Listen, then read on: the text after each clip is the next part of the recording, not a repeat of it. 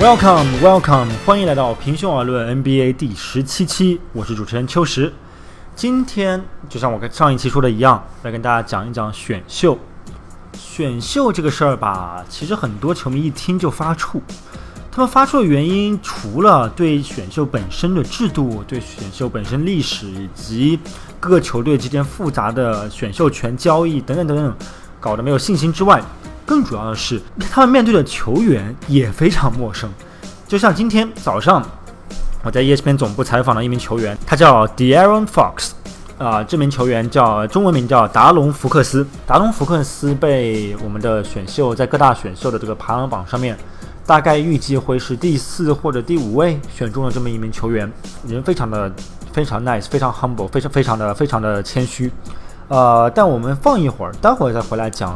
达龙兄弟，我们先来讲一讲我自己对选选秀一些小看法、不成熟的小建议，就是为什么我们要看选秀。我列举了三个理由啊。第一个理由，其实我觉得是一个不是非常恰当的比喻，但很有意思。我个人觉得这个对比很有意思。什么呢？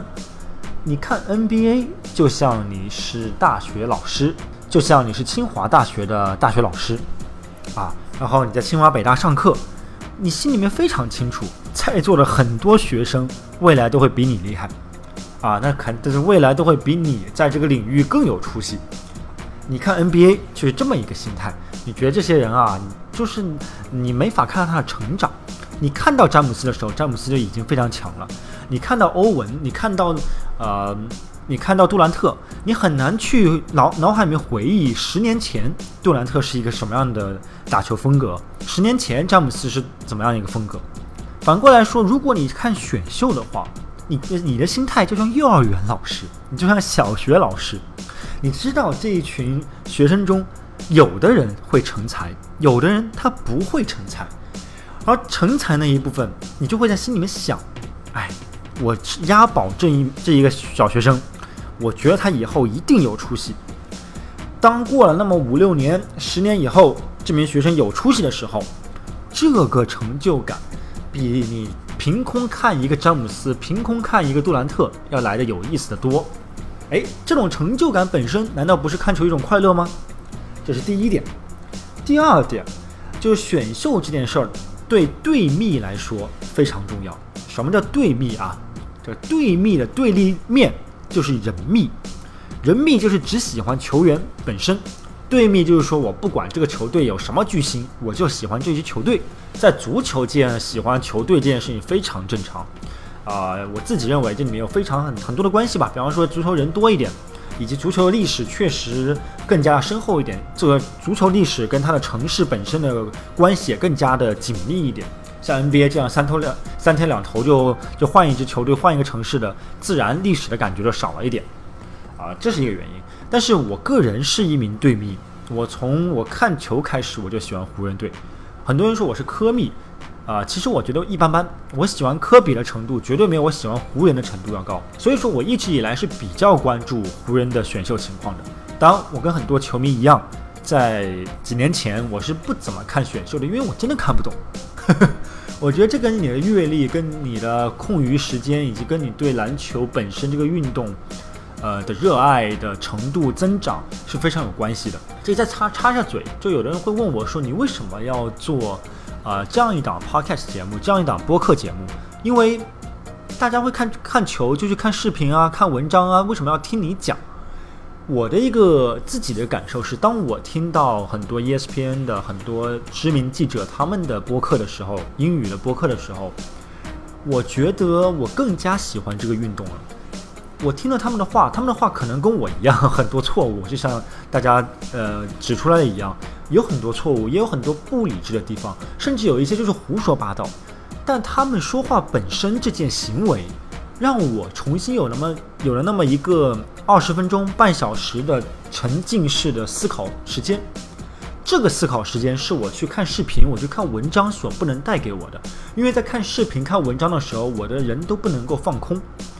但你们听我讲，其实你们，我相信很多人就听着听着就走神了，就会去想自己对这个事情是怎么样的看法。啊，当然这是个好事情。我觉得播客的作用其实就是这么简单，就是开启一个话题。我说什么是我的事情，你只需要把我的说的话作为一个打开你思想芝麻大门的一个口令，大概就是这么一回事儿。所以呢，啊，随着更多更多喜欢球队本身的球迷加入，比方说勇士队这种球队，那必然就吸了很多粉嘛。你说勇士队球迷他是喜欢库里，还是喜欢杜兰特，还是喜欢格林，还是喜欢汤普森，其实都非常难讲，但他们无疑都喜欢勇士队。所以队蜜越来越多，那选秀就会更加受人关注。为什么？选秀这件事情本身啊，它跟篮球的关系不大，它是个纯粹的数学题以及商业问题。为什么他说它是数学题呢？因为里面涉及到很多保护。这简单解释一下保护，比方说我们去从一到十，你猜一个数字，你去抽签，然后呢，如果你抽中了一到三的话，这个保护的话，就说明这个签还是归你；如果你没抽中的话，这个签就归我，这么一个保护机制。所以这种各种各样这种机制下，选秀本身就会变得非常复杂，非常复杂以后，它涉及到了呃球队每一年的情况，涉及到每球队的概率学的问题，涉及到球队摆烂以后的概率学，涉及到球队夺冠以后的概率，等等等等。跟橄榄球，比方说拿 NFL 的选秀来说的话，啊，橄榄球的选秀就特简单，就是你倒数第一名就是状元签，不用抽签。所以人家的就少了这一步，少了数学这一步。哎，那么咱中国人为什么喜欢 NBA 呢？那我们数学好嘛？啊，所以说，呃，这个选秀也是检验你数学好不好的一个很很好的一很好的一次机会。更加的，如果你是一个队迷，你喜欢一支球队的话，你就会发现，哎，如果就像我假设我喜欢凯特人，那就有意思了。我可以钻研他的选秀权，一直钻研到二零一九年。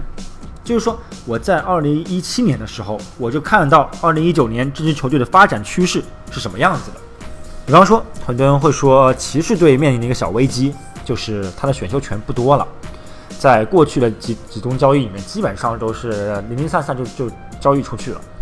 呃，这么一个问题就很让人担心了。因为为什么？其实一年的丢失冠军并不重要，重要的是你能不能长期保持一个争夺冠军的实力。大家看凯尔特人啊。当家球星是一个地表最强一七五一米八都不到的一个球星，他面临的这种压力，如果只看账面上的阵容的话，他的压力太大了。为什么？小托马斯这种球员一旦上了年纪，且不说他跟艾弗森一样，他还不如艾弗森。艾弗森上了年纪以后，你看他的效率，你看他的那个斗志，都会随之减退。所以把押宝押在小托马斯身上。那是不可能的，但凯尔特人队的总经理安吉没有像其他教练、呃其他总经理一样，啊直接说那小托马斯你就走吧，我们来把你做交易筹码，把你交换出去。至少他暂时还没有，为什么？因为他手上有太多的未来的筹码，我把它称作为硬通货。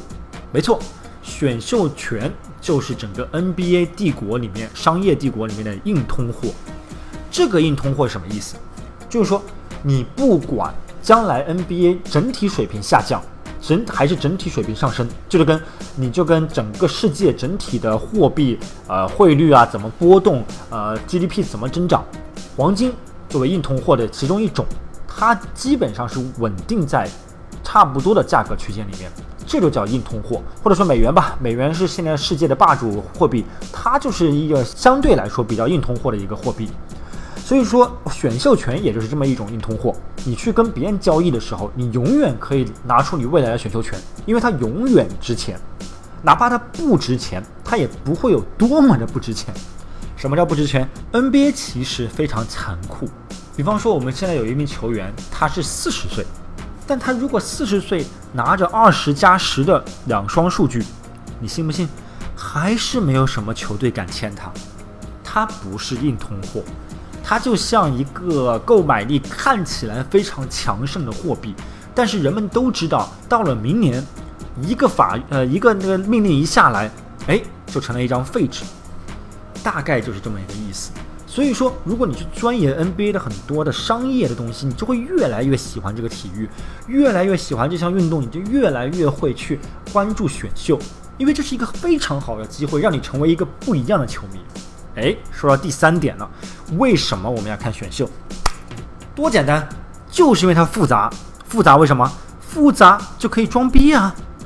哎，当你身边的朋友们都在吵吵嚷嚷的说，哎呀，詹姆斯怎么怎么样，哎，杜兰特、库里，你说这些有什么意思？哎，当别人说什么哪一支球队未来会好的时候，这个时候你就是最有发言权的，你都不需要背太多，你只需要备注凯尔特人二零一九年的选秀情况，上来就唬住他。哎，这位同学，凯尔特人队二零一九年有一个自己的选秀，三个来自他人的首轮选秀，一共还有两个次轮，加起来到了二零一九年，他就可以获得六个非常好的球员。你看，这么一说。你身边的人就愣住了，然后你再把这里面的保护的机制，再把他怎么可以把这些选秀权交易出去，你再结合二零一九年哪些球星到期合同，这么一通分析以后，我向你保证，几乎没有其他球迷可以质疑你，你就是懂球帝。所以听完我的一通分析以后，我相信很多球迷也已经放下了心中一些负担，愿意去接受一下选秀，哪怕稍微了解一下，了解一下其中机制。就像你在高考的时候，准备高考的时候，有的时候，当你对一个一项科目，比方说你对数学达到一定的认知程度的时候，你就想更加去钻研一些难题。那么 NBA 本身这项运动的战术来说，确实没有很多其他运动那么的复杂，所以而且他要去看他的战术，得付出非常多的时间，因为他的比赛的节奏非常之快，回合数非常之多，不像足球，你可以化繁为简，呃，可以看那么三四个回合，就基本上知道整场比赛的一个脉络。但是篮球不行，篮球的每个回合变化太多，是的，啊，回合间切换、transition、快攻转换，呃，各个环节都要让你应应接不暇，所以。如果你有时间又不想研究战术的话，选秀就是一个非常好的研究机会。好，呃，说今天早上我采访这个达龙兄啊，我很喜欢他这个名字，达龙福克斯。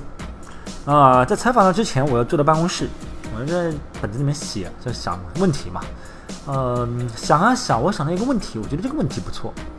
我想问他，如果你有超能力，可以穿梭回过去。穿梭回过去去选任何一件选秀，你愿意参加哪一件选秀，而而不是今天这一届？我觉得这个问题很好，但是就在我去采访他的路上，我又想了一想，我这个问题还是不太好。为什么呢？这个问题本身很好，但是它不适合问一个年轻人。我想想我自己啊。我经常想，如果你在我高中的时候问我，说这个秋实啊，你想要让你选，你选一个年代，穿梭回去，你会选哪个年代？哎，我还真跟你说，我就会选我现在这个年代，之前年代我都瞧不上，这个年代多好啊，大家那么开放，对不对？互联网又来了，然后我们都很自由，我们都有很多的娱乐，我们都活得很开心。我不想回到那个古代，连连抽水马桶都没有。我不想回到民国战乱，我不想回到等等等等等。但当我长大了一点以后，我就会觉得啊，民国很好啊，民国那么多的文人，那么有理想，我们大家那么团结，嗯，金钱铜臭气没有那么强。那我又会觉得古人多好啊，古人生命那么短暂，但是他们的生命短暂生命里面，他们在乎的事情非常简单，以及他们啊，他们因为他们的娱乐少，所以他们对。有限的娱乐的敏感度就更高，他们看一个女生露露出脚踝，他们都会觉得特别的面红耳赤。那个年代非常好，所以我在想，不对，这些新秀就是我高中的年纪啊，他们就是十八九岁而已。你去问他们想回到哪个年代，我我敢打赌，十个里面九个都说我想留到现在，因为他们想证明自己。这就是年轻人的好处，年轻人就应该有这种魄力以及这种啊竞争力。所以我把这个问题就默默地划掉了。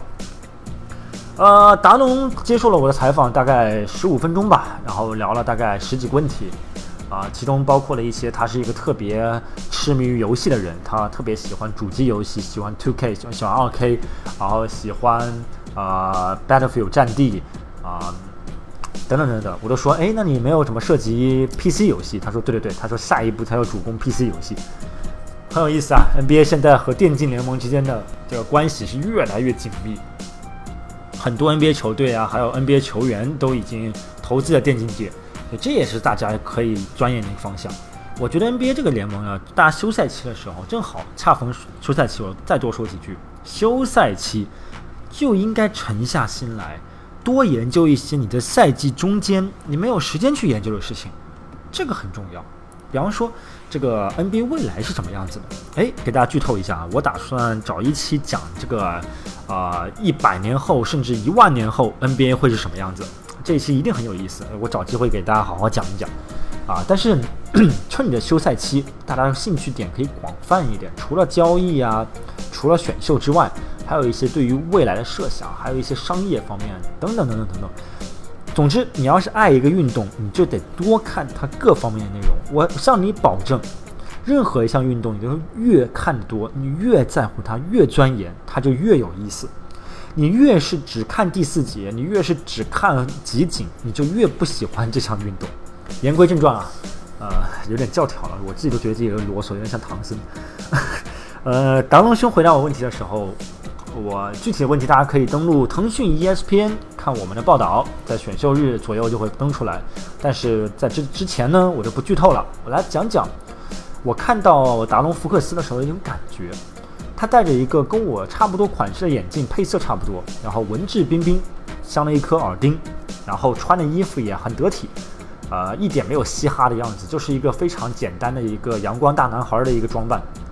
然后他整个采访过程中，他让我感觉到他一个非常非常有文化、非常非常谈吐非常呃自然，然后非常有料，以及非常沉着，以及非常得体的一个年轻人。这有多么难得啊？我觉得非常难得，因为我想想我们在中国啊，你想想你身边的人，如果你是硕士学位，那如果你是博士学位的话，你身边的人大概。是一种样子，你是个硕士学位，你身边大概是一个样子；你要是个本科学位，你大概是个样子啊。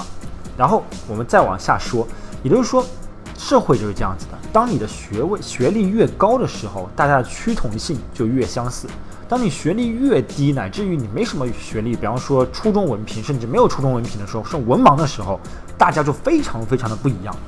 所以说。在我看来，NBA 这个他们都是大学文凭都没有的人，他 们就是高中文凭嘛。这些人理应显示出非常多的差异性。比方说，九六年、九八年的时候，大家看科比啊、麦迪啊、艾弗森啊、奥利奥尼尔啊，这些人的差别是多么的巨大呀！你很明显就能看出来，上过大学的人和没上过大学的人性格啊、各方面啊、处理问题的能力啊都不一样。但今天这个社会，我不得不感慨互联网的重要性。因为互联网，你可以看到大家的普遍的文化水平确实提高了。这件选秀的这些新秀，一个个接受 ESPN 采访都能说会道，没有一个人有露怯，也没有一个人有嚣张，更没有一个人像当年的艾弗森一样，I don't give a shit，我什么都不在乎，我在在乎我的篮球之类的。没有，每个人都非常。在谈论电竞联赛，在谈谈论 NBA 的未来，甚至谈论了很多关于自己未来退役以后的发展。他才十八岁，就能够侃侃而谈自己退役以后的发展了。这个交给很多大学生、研究生，他们都做不到，他们都不知道自己以后毕业以后要干什么。这是最让我震惊的一个点，这也是我采访达伦·福克斯最大的感触。再往回说，说到我们中国，我们中国，我经常在想，咱中国的运动员缺的就是这一项。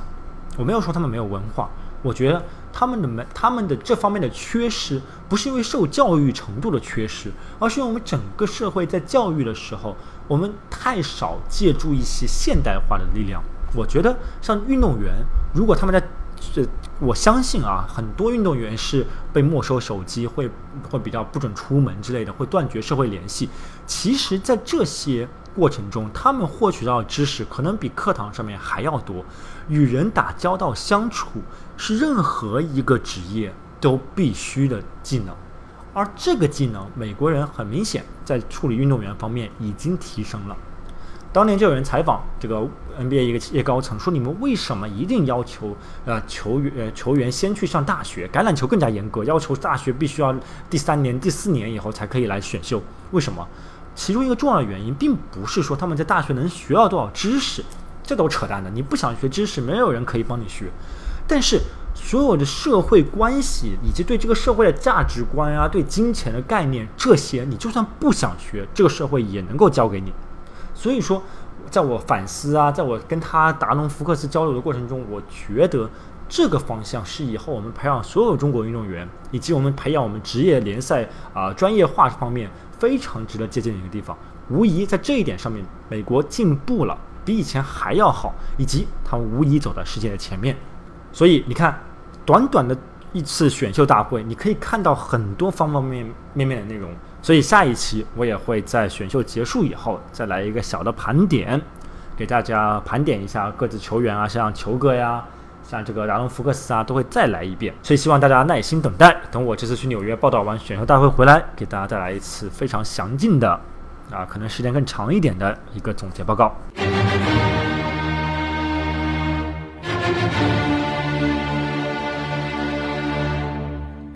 好，今天的节目就到这里了，感谢大家收听《平胸而论 NBA》第十七期。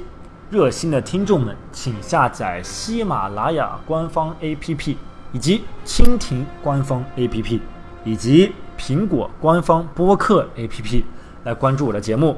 我们下期再见。